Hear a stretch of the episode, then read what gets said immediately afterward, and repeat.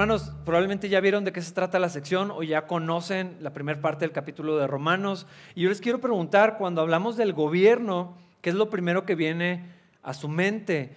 Eh, ¿Qué es lo que provoca en su corazón y para algunos de nosotros en las entrañas cuando mencionamos el gobierno, el gobierno secular eh, en el municipio, en el estado, en la nación, en otros países? En el país vecino, que bueno, probablemente es donde estamos mucho más enterados de lo que está sucediendo. Y, yo no sé si ustedes han reflexionado, han estudiado, se han preguntado cuál es la relación del cristiano hacia el gobierno y, cómo se ve la vida cristiana en función de, esta área, eh, sabiendo que el argumento que Pablo ha venido desarrollando en la carta a los romanos es que toda nuestra vida le pertenece a Cristo y todas las áreas son para el Señor y todo lo que haga puede ser para la gloria de Dios y en todo lo que yo me mueva, me desempeñe, en todos mis círculos, en, cualquier esfera de mi vida, tengo que reflejar que sigo a Cristo. Entonces el gobierno no queda exento, no es algo aparte, no es un área que no se toca. Eh, hay, un dicho muy común que religión y política no se deben de platicar. Yo no estoy de acuerdo con eso porque son temas tan fundamentales que deberíamos de poder hablar de esas cosas en cualquier contexto. Y eh, aunque ahorita voy a mencionar la idea de la separación de las cosas de Dios y de la iglesia, eh, eso es en, cierto ámbito, pero la vida del cristiano está, está sometida al gobierno y definitivamente necesitamos estudiar y encontrar lo que Dios tiene que decirnos con respecto a este tema. Una premisa que quiero dejar es que recordemos una verdad fundamental. Nosotros pertenecemos al reino de los cielos. Eh, estamos bajo el señorío de Cristo. Él es el Señor, Él es el, gobernante de, nuestras vidas en el reino de los cielos, pero al mismo tiempo estamos en este mundo. Entonces, ¿cómo, cómo se relacionan uno con el otro? Pues bueno, la Biblia tiene algo que decirnos al respecto en esta sección y creo que es bastante claro, casi no hay palabras que analizar en el griego, eh, el texto se interpreta a sí mismo. Vamos a leerlo, versículo 1. Dice, toda persona debe someterse a las autoridades de gobierno, pues toda autoridad proviene de Dios y los que ocupan puestos de autoridad están allí colocados por Dios. Como lo mencioné, no hay tanto, o sea, no hay complejidad en esto. La instrucción es bastante sencilla. Dios puso el gobierno, nuestro deber es someternos a las autoridades. Pero aparte me gusta que dice toda autoridad. Eh, hermanos, tenemos un problema con la autoridad continuamente. Si empezamos en la casa y si tienes hijos, sabes de qué hablo. En el matrimonio es claro donde hay un problema en, esta área de, de la autoridad y la sujeción. Las personas con el gobierno, con los jefes, en todas las esferas de la vida donde hay, hay un nivel de autoridad, hay algo que sale en nuestro corazón que resiste a la autoridad, pero esta sección es bastante clara. Toda autoridad está puesta por Dios y aunque la autoridad del Señor es soberana y es suprema por encima de cualquier autoridad, Dios ha decidido delegar de su autoridad en personas que no siempre somos dignas de admiración o de respeto o de lo que sea. Eso es irrelevante. Cuando Dios determina una autoridad, no es en función a la persona, sino a, sí mismo. Cuando Dios dice en el matrimonio tiene que haber una autoridad, en, la familia tiene que haber una autoridad, en la iglesia tiene que haber autoridad, en la, en la comunidad, en la sociedad tiene que haber autoridad.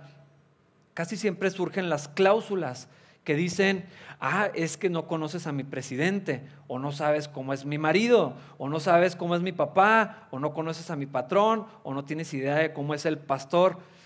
Es que no dice nada de eso. Dice, tu autoridad es puesta por Dios, y en particular hablando del gobierno, el deber del cristiano es someterse a la autoridad.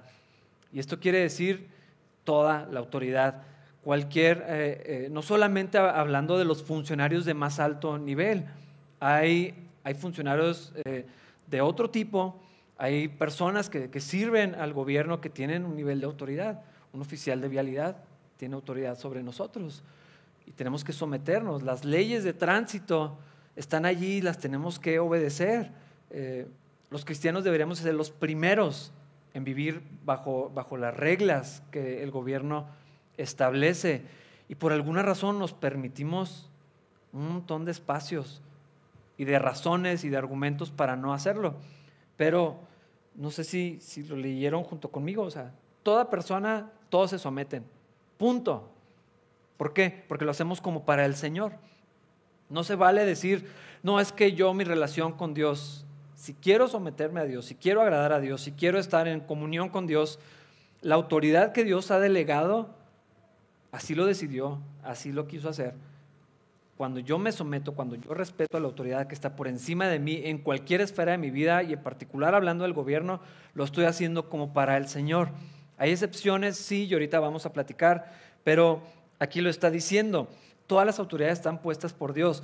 Esto es algo que se nos olvida a veces cuando es tiempo de elecciones o cuando las cosas están saliendo mal. Y, a mí me parece tristísimo que la iglesia cristiana se divida, se, se fragmenten las relaciones por causa de candidatos políticos o de partidos políticos. Eh, no, deberíamos de poder hablar de esto, tenemos derecho a una opinión, por supuesto, pero nuestra filiación principal tiene que estar al Señor y a su palabra. Y después de eso, hay, muchas variables, tiene que haber respeto, tiene que haber tolerancia entre nosotros, pero no puede ser nuestra esperanza puesta en los gobiernos. Y no podemos, como cristianos, culpar al gobierno de lo que está sucediendo. Es decir, es cierto que muchas de las cosas que pasan se desencadenan desde arriba y en nuestro país que tenemos un índice tan alto de corrupción, definitivamente hay cosas que vienen de allí, pero nosotros sabemos la verdad, nosotros entendemos dónde está el problema real de las personas, qué es lo que corrompe, no es el partido político, no es el grupo de personas y definitivamente no es la posición, es el corazón, es eh, esa idea que tenemos de que si yo estuviera yo lo haría mejor Hermanos, no es cierto. Es una mentira y les voy a decir un enorme, eh, un, claro ejemplo, perdón. Eh, la corrupción en los niveles más altos se, da porque alguien tiene ocasión de hacer algo y dice, yo me beneficio, yo estoy por encima de las reglas. Esa es, la premisa en el corazón de la, persona. Y a lo mejor tú dices, yo no me robaría 200 millones de pesos, pero si te cruzas al lado contrario para evitar un tope en la mirador. O sea, te pasas el alto. Eh, le das mordida al, tránsito. ¿Cuál es la diferencia? La cantidad. Entonces es el precio que tiene tu corazón. No, o sea, no, hay, ninguna diferencia. Al, participar de las cosas pequeñas y hacernos la excepción en cuanto a las reglas y a lo, que, existe, estamos haciendo exactamente lo mismo. Y, el Señor lo dejó muy claro en el Sermón del Monte. Utilizó únicamente dos ejemplos, pero creo que eh, eh, el espíritu de lo que está diciendo es el mismo. Lo que pasa en el corazón termina viéndose de alguna manera. Si eh, eh, el, asesinato, su origen tiene en el corazón, entonces si tú odias a tu hermano, si tú lo aborreces, Eres, eh, es lo mismo, porque es el mismo principio que lleva al asesinato. creo que lo mismo pasa en la, corrupción. Cuando participamos de las cosas pequeñas, cuando nos permitimos salirnos de, la, ley y no respetar a la autoridad y luego al mismo tiempo criticamos lo que sucede en los altos niveles, eh, es, una falsedad, hermanos. Y la Biblia dice, toda autoridad está puesta por Dios y tenemos que respetarla. Entonces, ¿el presidente está puesto por Dios? ¿O la nación lo decidió? Eh, ¿Cómo funciona? Y ya lo he mencionado antes, la soberanía de Dios y la, voluntad del hombre, ni siquiera voy a intentar explicarlo, pero ahí están, o sea, eh, coexisten y son reales el gobernador, los gobernadores que hemos tenido, los presidentes municipales, los, no sé, el, delegado en, vialidad y todo esto, está puesto por Dios. Esta es una verdad que el cristiano tiene y, ese tiene que ser nuestra, nuestro punto de partida de cómo consideramos todo lo que sucede en las esferas del gobierno, porque toda autoridad está puesta por Dios. Dios los puso allí. Ahora, esto lo dijo Juan Calvino y yo creo que tiene razón. Dice, cuando Dios quiere juzgar a una nación, les da gobernantes malvados. Hay otra ah, dicho, hay otra frase que dice, el pueblo tiene el gobierno que se merece. Y por las cosas que mencioné y por muchas más, yo creo que es cierto. de muchos sentidos. Pero para nosotros el problema no es el gobierno. Para nosotros, como cristianos, como ciudadanos del reino de los cielos, toda la autoridad la puso el Señor. Y Él decidió que fueran así, que tomaran esas decisiones, que tuvieran esa ideología. Dios permitió y Dios va a utilizar eso para su propósito. Lo que sea que Dios quiera hacer, yo no me atrevo a decir cuáles son los motivos del Señor. Si Dios quiere sacudir a una nación, si Dios quiere eh, utilizar eso para que la gente volteemos a ver y clamemos al Señor, si Dios en algunos lugares permite que haya hasta persecución a la iglesia y, Dios va a utilizar eso de alguna manera. Yo, yo no les voy a explicar los motivos de Dios porque no lo sé, hermanos. Estoy en la misma posición que ustedes. Lo que yo sé es que Dios los puso allí y que me dice que debo someterme. Eh, entendemos por la escritura que tenemos que honrarlos y que tenemos que orar por nuestras autoridades. Y, creo que la mayoría de las personas, incluyéndonos a los cristianos, pasamos más tiempo criticando y quejándonos del gobierno que orando por ellos. No le pedimos a Dios por ellos, no oramos por su salvación, no oramos por consejeros que, que tengan temor del Señor, no, hacemos una separación y nos permitimos envolvernos en la, en la cultura y en el debate y en el conflicto que surge a raíz de las situaciones que se derivan del gobierno, pero nuestro deber es honrarlos, someternos y orar por ellos. Es un deber cristiano orar por nuestras autoridades. Y, hermanos, estoy seguro que no lo hacemos lo suficiente. ¿Y por qué lo digo? Porque estoy viendo la realidad de nuestro país. Yo no creo que estemos orando plenamente o como podríamos hacerlo por ellos. Versículo 2 afirma este punto que estaba diciendo. Por lo tanto, Cualquiera que se rebele contra la autoridad se revela contra lo que Dios ha instituido y será castigado. Otra vez, este principio de autoridad aplica en todo, en particular porque estamos hablando del gobierno. Pero no quiero dejarlo pasar. Hermanas casadas en el matrimonio, esto es real. El que se revela contra la autoridad que Dios ha delegado se está rebelando contra la autoridad de Dios mismo estamos discutiendo contra Dios, estamos ah, en conflicto con lo que Dios quiere hacer. Hijos con los padres es exactamente lo mismo. Hermanos en la iglesia, y, no lo digo porque soy el pastor, de hecho preferiría no decirlo, pero es cierto. Cuando resistimos a la autoridad que ha puesto Dios en las iglesias, el problema no es conmigo. Ustedes pueden hacer lo que quieran, su problema es con el Señor. Es lo que está diciendo aquí en el gobierno, así sucede también. Entonces esto nos empieza a abrir preguntas. Si rebelarme contra el gobierno es rebelarme contra Dios, entonces tengo que someterme en todo momento, en el 100% de las ocasiones. Creo que hay unas cláusulas de prioridades que ahorita podemos platicar, pero el principio fundamental es este. Resistir al gobierno es resistir lo que Dios hace. Por eso es tan importante entender, Dios los puso allí, Dios quiso que ellos estuvieran.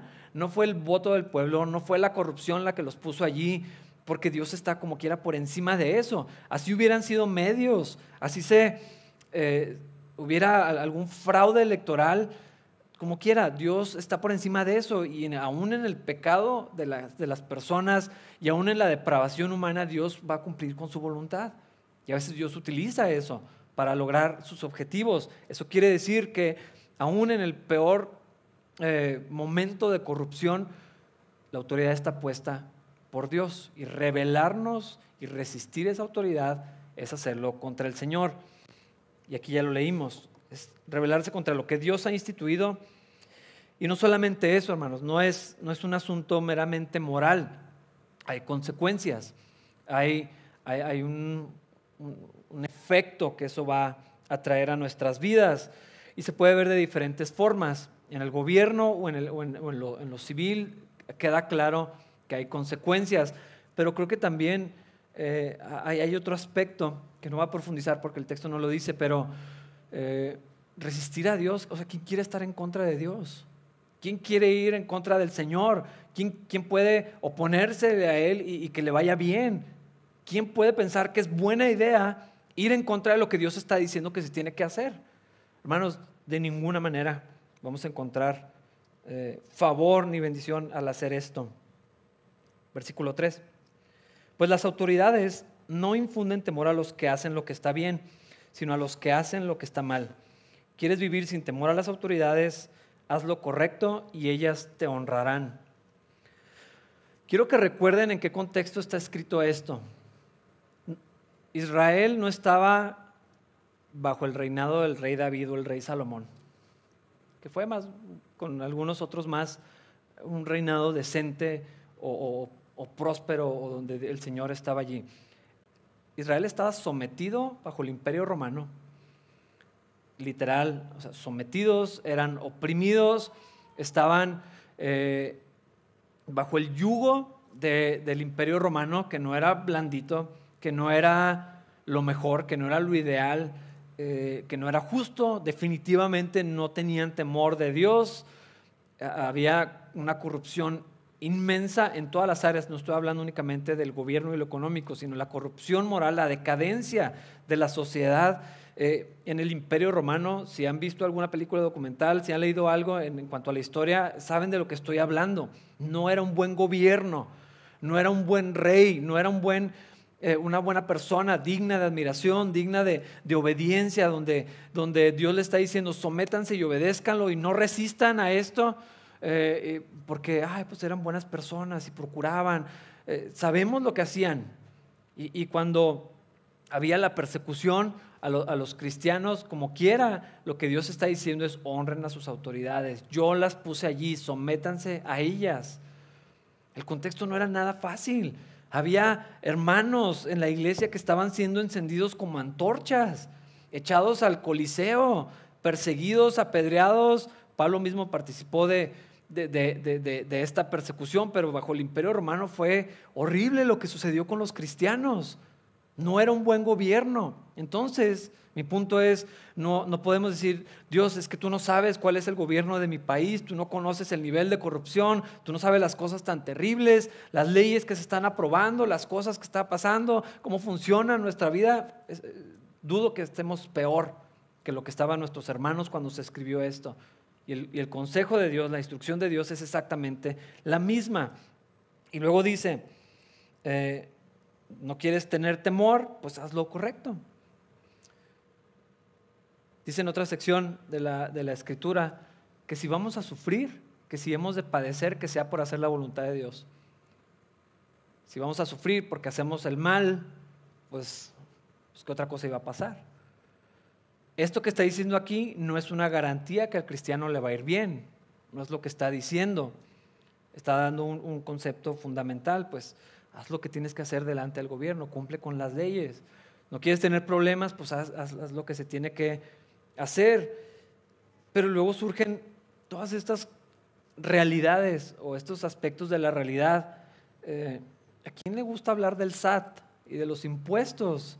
Eh, Estoy seguro que varios sienten escalofríos de, pensar en, esto, eh, la, realidad de la profundidad de la corrupción en nuestro país, las cosas que suceden, atrocidades de las que nos enteramos, eh, recursos que nunca llegaron, eh, infraestructura que se hace mal, sabemos de, cosas que pasaron, niños, que, lo que se hicieron con ellos porque el recurso estaba eh, robado y se estaba trabajando de maneras inapropiadas. Pero estas realidades nos confunden, nos perturban y nos pueden engañar. Definitivamente sí hay injusticias, claro que sí, y sí hay decadencia en, en todos los niveles de la sociedad, incluyendo o exponenciado en el gobierno. Pero hermanos, Dios sigue estando en su trono.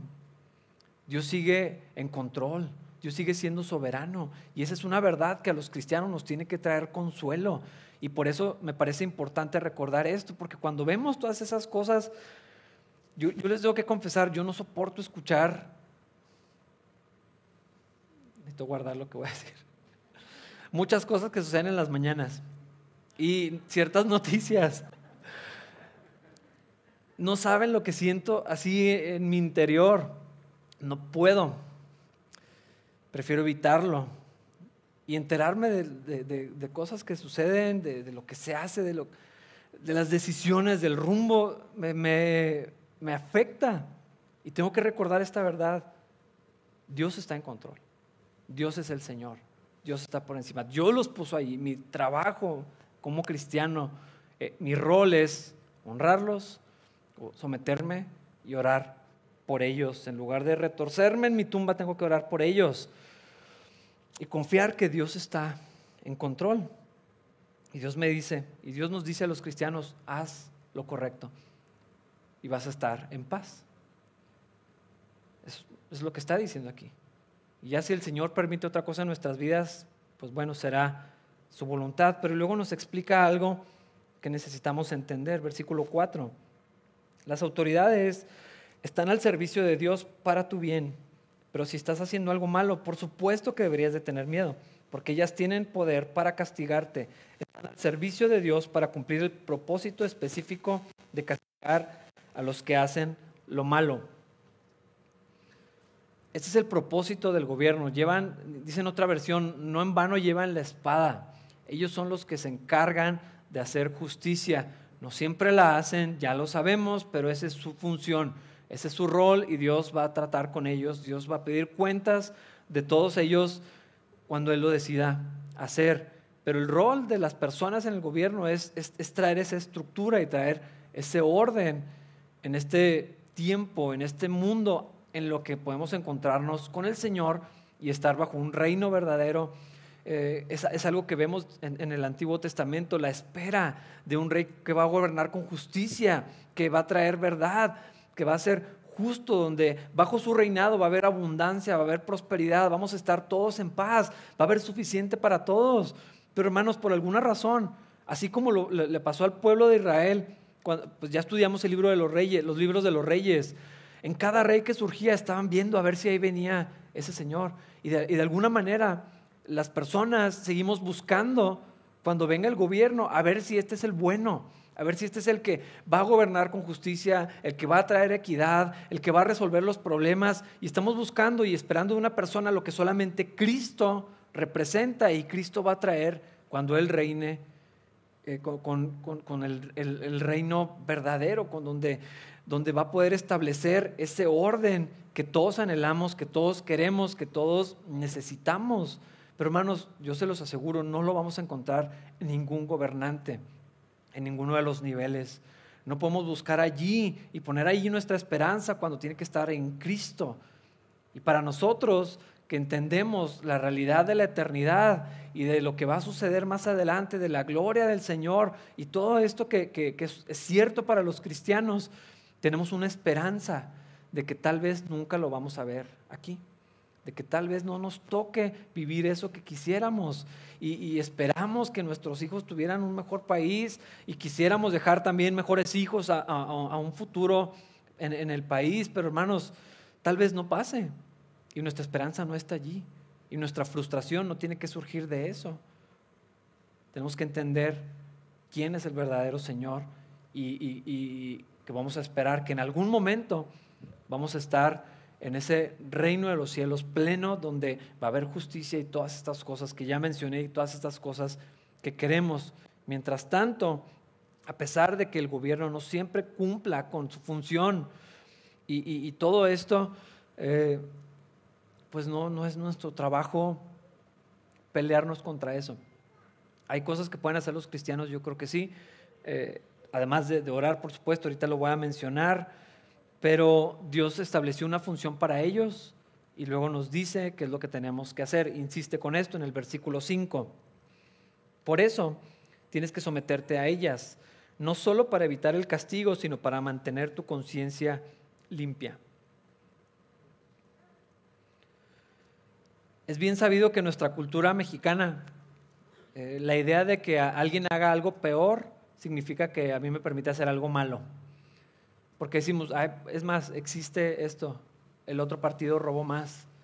Eh, pero esa es la bandera del mexicano por lo general. Si el gobierno hace tal cosa, yo puedo hacer esto y no está, no está mal porque ellos están peor que yo. Pero esa es poner nuestra medida y nuestra justicia en nosotros mismos y en las personas en lugar de compararnos con Cristo. Eso es poner el estándar bajísimo. Cuando ponemos nuestra vista en las demás personas, definitivamente vamos a encontrar a alguien que esté peor que nosotros o que nos parece peor. Yo creo que sería una mejor manera de decirlo. Y entonces, si esa es la barra, yo me puedo permitir un montón de cosas que están mal y que son ofensivas para el Señor y que son pecado. El asunto de estar bien con el gobierno, de obedecer al gobierno, de honrar al gobierno, tiene que ver más con Dios. Por eso es tan importante entender que es una autoridad delegada que con la autoridad misma, ni siquiera con la ley misma. Y, quiero ser eh, claro con, con esto. Hay muchas cosas en nuestro país que son legales, pero que no son morales. Son dos cosas diferentes. Pero cuando yo entiendo que encima de la autoridad está Cristo y yo quiero agradar primero al Señor y no solamente agradar al gobierno, eso me da un estándar más alto. Es muy triste como muchas iglesias cristianas y muchas organizaciones, organizaciones cristianas operan en esquemas legales, pero que son inmorales.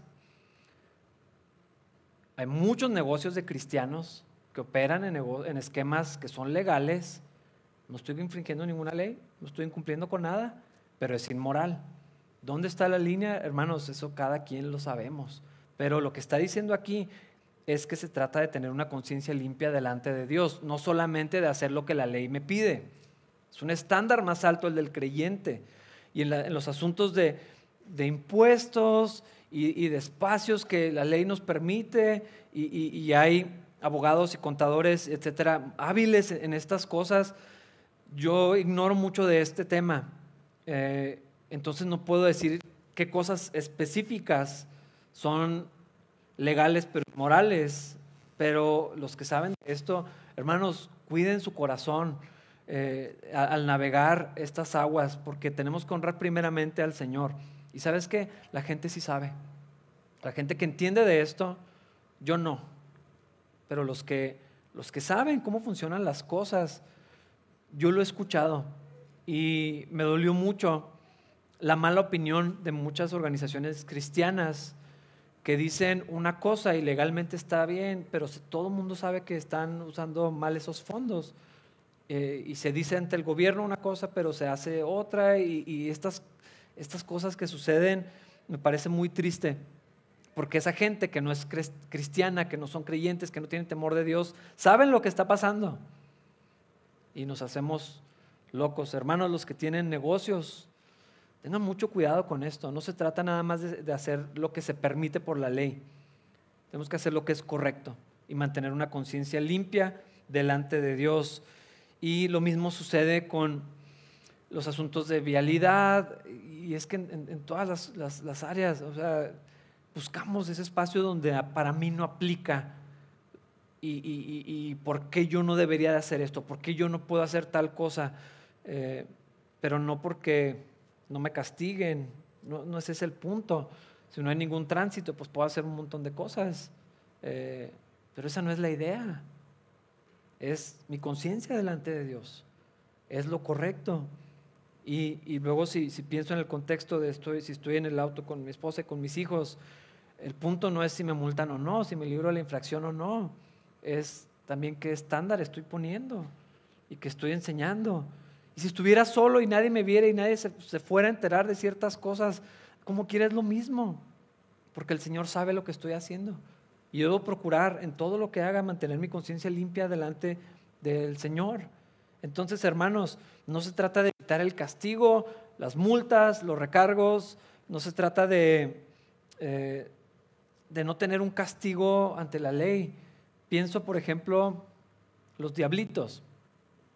Pues evitamos algún problema, a lo mejor alguien nos puede echar la mano para poner un medidor que no debería estar ahí y nos vamos a evitar un problema en la luz o en el agua. Se puede hacer definitivamente, puedes evitar el castigo probablemente, pero está mal delante del Señor porque lo que queremos es otra vez una conciencia limpia delante de Dios, no nada más evitar los problemas con el gobierno. Creo que, creo que aquí entra mucho también el asunto de, participar de los niveles más chiquitos de, corrupción. Cuando alguien te, detiene y no trae los documentos y no traes, es muy fácil, o en la aduana, eh, resolver el problema y te lo sugieren, así como, no, pues, no sé, 500 pesos y nos quitamos de problema, ¿a poco va a ir a pagar, prefiere pagar 6.500 pesos de multa y empiezan a, a coercionar y abrir la oportunidad, así como que yo no le dije, pero pues si usted quiere y vamos viendo. Hermanos, podríamos evitar el castigo y meternos en problemas, pero no está bien. No debería decirlo, debería ser obvio, pero necesitamos mantener una conciencia limpia delante del Señor y no participar de lo que está mal, someternos a la autoridad y lo que nos tenga que tocar, pues ni modo, eh, es lo que honra al Señor. Versículos 6 y 7. No me odien por esto, hermanos, yo no lo escribí. Por estas mismas razones, también paguen sus impuestos, pues los funcionarios de gobierno necesitan cobrar su sueldo. Ellos sirven a Dios con lo que hacen. Ustedes den a cada uno lo que le deben, paguen los impuestos y demás aranceles a quien corresponda y den respeto y honra a los que están en autoridad. Creo que no hay un espacio para decir, pero es que ganan tanto y aparte se llevan tanto y aparte mis impuestos hacen...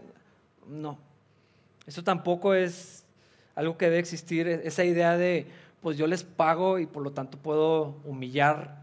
Eh, eso es algo tan común y tan penoso. En los cristianos debería estar ausente por completo. Ese, eso de tratar a un em, empleado de, alguna institución pública, insultarlo, degradarlo porque yo pago su sueldo, por favor jamás lo hagan, hermanos. Qué pena. Eh, qué pena que eso suceda. Pero lo que está diciendo aquí es bastante claro. De nuestros impuestos ellos viven, sí, y Dios lo quiso así. Por eso tenemos que pagar los impuestos. Si se roban, será problema de ellos, pero no mío. Y, lo tenemos que hacer. Ah, porque Dios utiliza eso para proveerles, para que cumplan con su función. Si eso se corrompe, si eso sale mal, si eso no nos parece, si no estamos de acuerdo con los sueldos, pues bueno, hagan una iniciativa o no sé, formen un partido político, no sé cuál es la vía para lidiar con eso. Pero en lo que eso pasa, tenemos que cumplir con nuestra responsabilidad y dar respeto y honra. Eso es todavía más difícil que pagar el dinero de los impuestos, porque yo creo que en ese, en, ese acto puedes maldecirlos por dentro o con rabia y hacerlo de mala gana y con mala actitud y esperando que algo suceda mal, pero no dice eso. Dice que hay que hacerlo y aparte hay que honrarlos y hay que respetarlos y orar por ellos. No lo dice aquí, pero lo dice en otras, en otras secciones de la Biblia. Pero esto es bien interesante. Ellos sirven a Dios con lo que hacen. Hermanos, esa es la manera que tenemos que ver a los funcionarios públicos. Ellos sirven a Dios con lo que hacen. Si lo hacen bien o mal, si el pueblo puede demandarle a sus gobernantes, que creo que sí puede ser así, pero no es hasta cierto punto nuestro problema. Tenemos que ver que ellos son siervos del Señor, sirven a Dios con lo que hacen. Al estar en esas posiciones, están sirviendo al Señor. Y nadie quiere meterse con el siervo del Señor, nadie quiere estorbar con la obra que Dios está haciendo. Al contrario, queremos participar de ella.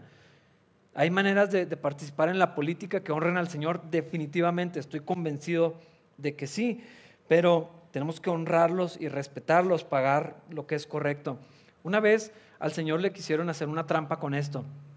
Y aprovechando la idea de, bueno, si Cristo es el rey, si las cosas de Dios son aparte, la separación del Estado de la iglesia y todos estos conceptos que de alguna manera existían, le preguntaron una vez al Señor una trampa. Allí en, Lucas le dijeron, eh, lo voy a leer, Lucas 20, 21 al 25. Maestro, le dijeron, sabemos que dices y enseñas lo que es correcto y no te dejas influir por lo que piensan otros, enseñas con verdad el camino de Dios. Ahora dinos, ¿es correcto que paguemos impuestos al César o no? Jesús se dio cuenta de la trampa y dijo, muéstrame una moneda romana. ¿A quién pertenece la imagen y el título grabados en la moneda? Al César, contestaron. Bien, dijo, entonces, den al César lo que pertenece al César y den a Dios lo que pertenece a Dios. El pueblo de Israel tuvo una ocasión única de no tener gobernantes como las demás naciones. ¿Se acuerdan? Y ellos dijeron, no, queremos ser como los demás, danos un rey.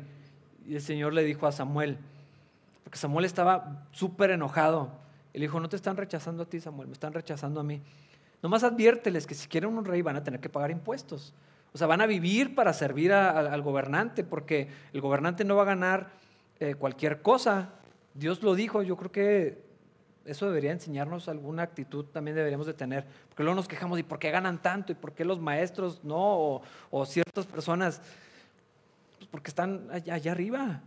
Su responsabilidad es, alta. Dios le dijo a su nación, nomás sépanlo, porque van a tener que traer impuestos, van a tener que dar sus cosechas, van a tener que poner a sus hijos al servicio eh, del Señor que quieren, ustedes quieren esto, deberían de haberse evitado este sufrimiento, pero bueno, así, quisieron y así lo permitió.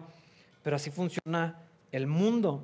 Y cuando sucedió esto en Israel, Dios hizo dos líneas separadas, una para el gobierno y una para el sacerdocio. Eh, el Señor estableció allí ese orden, no se podían cruzar, o sea, el, rey no podía cumplir con las funciones sacerdotales y, viceversa. Eran dos linajes muy específicos que iban eh, por, separado. Y creo que este entendimiento ha, sido fundamental de muchas formas en, la sociedad. A veces los límites se cruzan, a veces no es de la manera correcta, pero Jesús también lo dijo allí. Lo que es de Dios hay que hacerlo para Dios, lo que es del César cumplan con eso, paguen impuestos. No hay manera donde eh, la vida cristiana o el reino de los cielos nos dé una excusa para, para no hacerlo. Tenemos que honrar a las autoridades. Dios las puso allí y lo que es de Dios se lo damos al Señor. Así dijo él que lo hiciéramos. Y así debe funcionar. Y en algún momento vamos a volver a estar con el Señor y, todo esto va a desaparecer, va a ser como debería de haber sido. Pero luego surge la pregunta, porque bueno, si tenemos que someternos a la autoridad, tenemos que honrarlos, ¿qué pasa cuando hay un conflicto de intereses? Y no personales, sino bíblicos. ¿Qué pasa cuando la autoridad del Señor y lo que Dios dice hay, un conflicto de interés con lo que el gobierno me está diciendo. ¿Qué sucede cuando el gobierno impulsa leyes que son ofensivas para el Señor? Ah, cuando lo que el gobierno hace es inmoral. Y por eso la importancia de no porque sea legal, no porque el gobierno lo diga y no porque se haga o la sociedad lo apruebe, quiere decir que está bien. Nuestro estándar tiene que ser otro, nuestro estándar tiene que ser la palabra del Señor.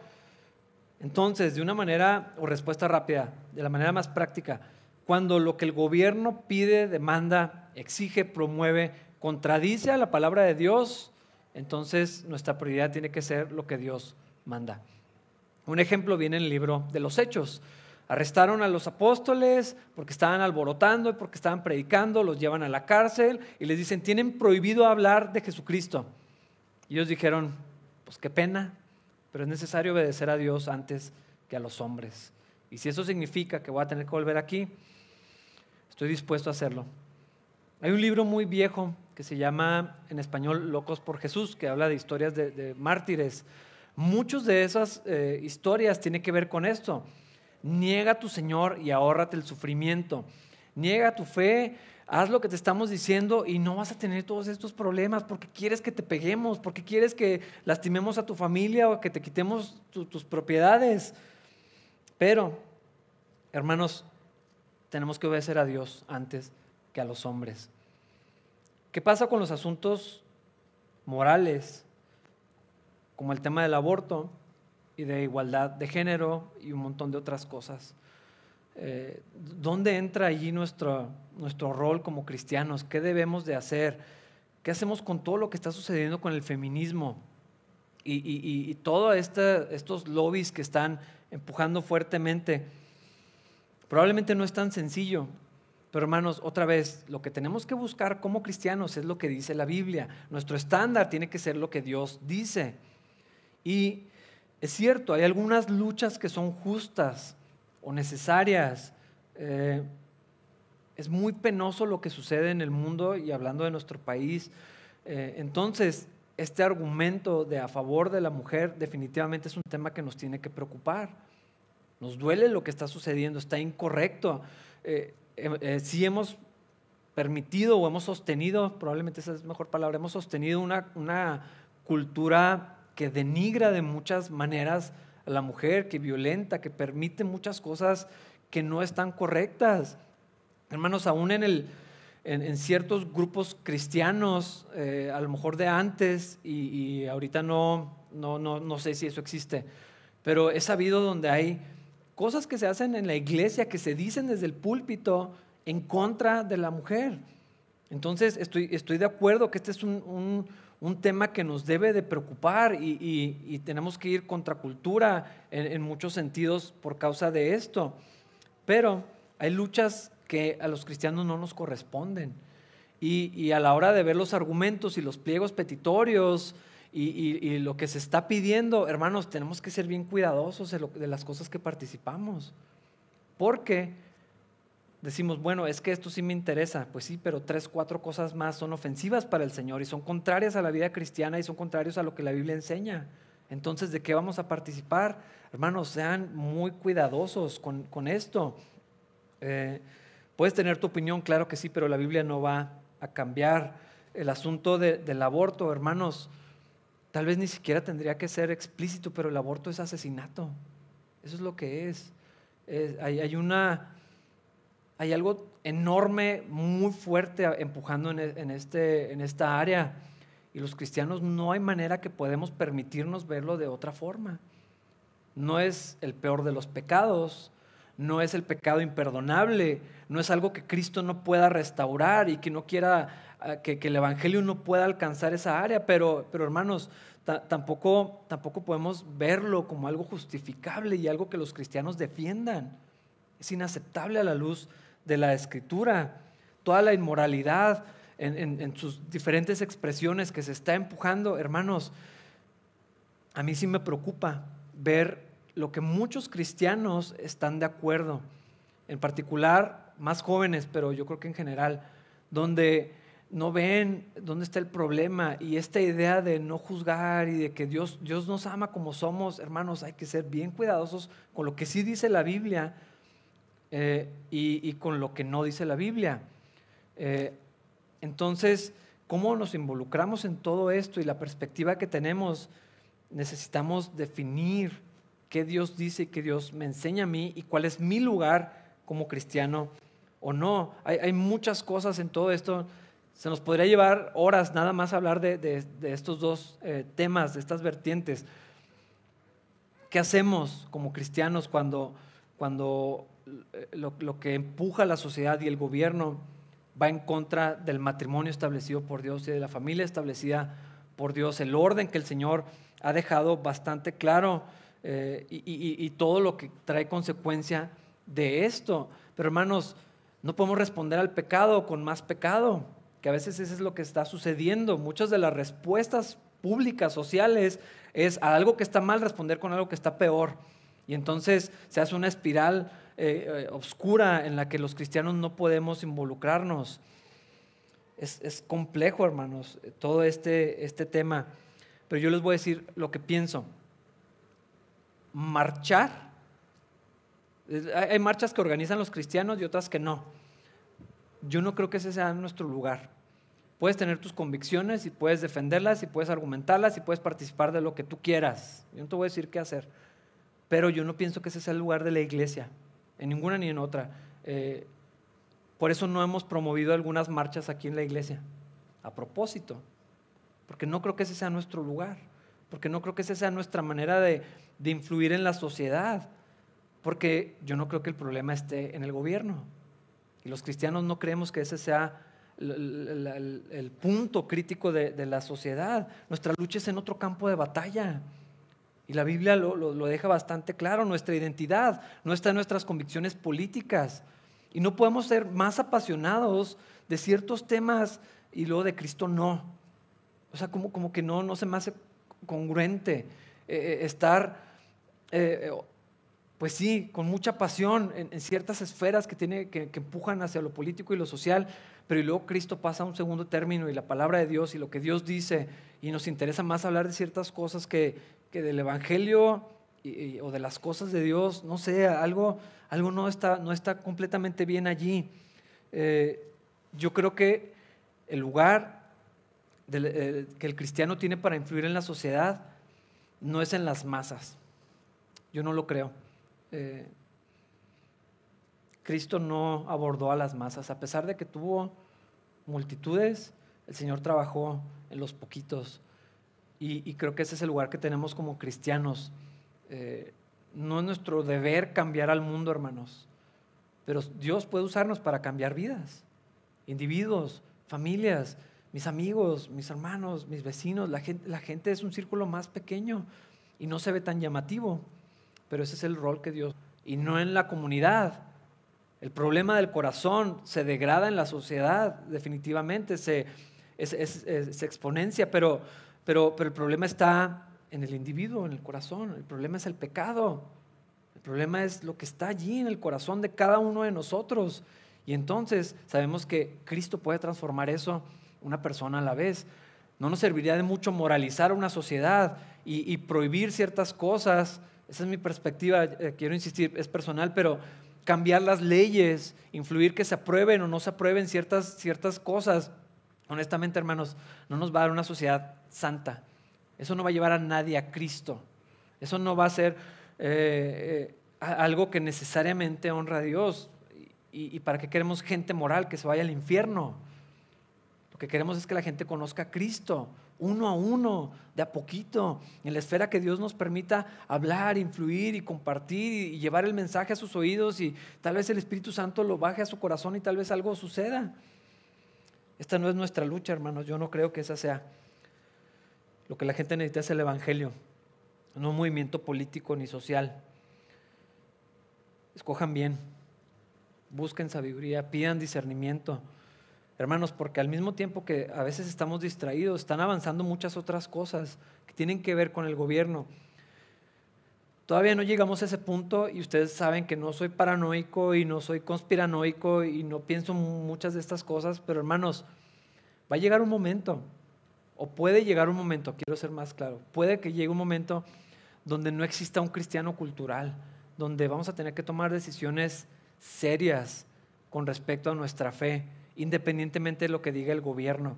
Y vamos a tener que tomar una decisión como la hizo Josué en aquella ocasión y decir, ustedes hagan lo que les dé la gana, sirvan a quien quieran, pero mi casa y yo vamos a servir al Señor y nosotros vamos a caminar de acuerdo a lo que Dios dice y vamos a apegarnos a lo que la Biblia dice y estos son nuestros valores y estas son nuestras convicciones y esto es lo que vamos a defender y ustedes pueden hacer lo que quieran. Les aseguro, hermanos, que si no nos toca verlo, cuando menos vamos en esa dirección y ve lo que está sucediendo en otras partes del mundo, yo creo que ahorita la iglesia no está oprimida aquí, esta restricción que tenemos, o sea, aplica para todos. No creo que sea algo en contra de la iglesia, pero en muchos sentidos y en muchas cosas va para allá. Me preocupa más que veamos eh, nuestro lugar ante el gobierno ceder en unas áreas que no deberíamos y resistir en otras que, en las que Dios no quiere. Yo lo que quiero invitar a los hermanos es nuestro rol con la sociedad, con el gobierno, con la sociedad, con, lo legal, con lo que sucede. Nuestro estándar tiene que ser la palabra de Dios. No es nuestro lugar moralizar a la sociedad, ni convencer a la sociedad, ni, formar un movimiento político social. Cristo no lo hizo y se esperaba eso de él, eh, pero él, no, él entendió que no era por ahí. Y guardar nuestro corazón, hermanos, delante del Señor, entender que en un margen muy amplio nuestro lugar es honrar a las autoridades, orar por ellos, servirlos, someternos, pagar lo que tengamos que pagar, ni modo. Y en, otra posibilidad, cuando Dios nos lleve a eso, eh, resistir la desobediencia civil será necesaria y esa es la razón por la que existen personas que contrabandean Biblias en países que nos está permitido, que organizan reuniones de iglesia secreta, y es ilegal y saben que sus vidas están en riesgo y, hay viajes turísticos, turísticos, porque en realidad el propósito es ir y, orar y platicar con personas y bendecir a personas y dejar ahí algo, porque legalmente no se puede hacer. Ya nos tocará participar de eso probablemente, pero yo creo que mi invitación sería, después de todo lo que vimos, a guardar en su corazón lo, lo que la palabra de Dios dice, darle a cada quien lo que le corresponde, al César lo que es del César y al Señor lo que es del Señor. Y del Señor es toda nuestra vida.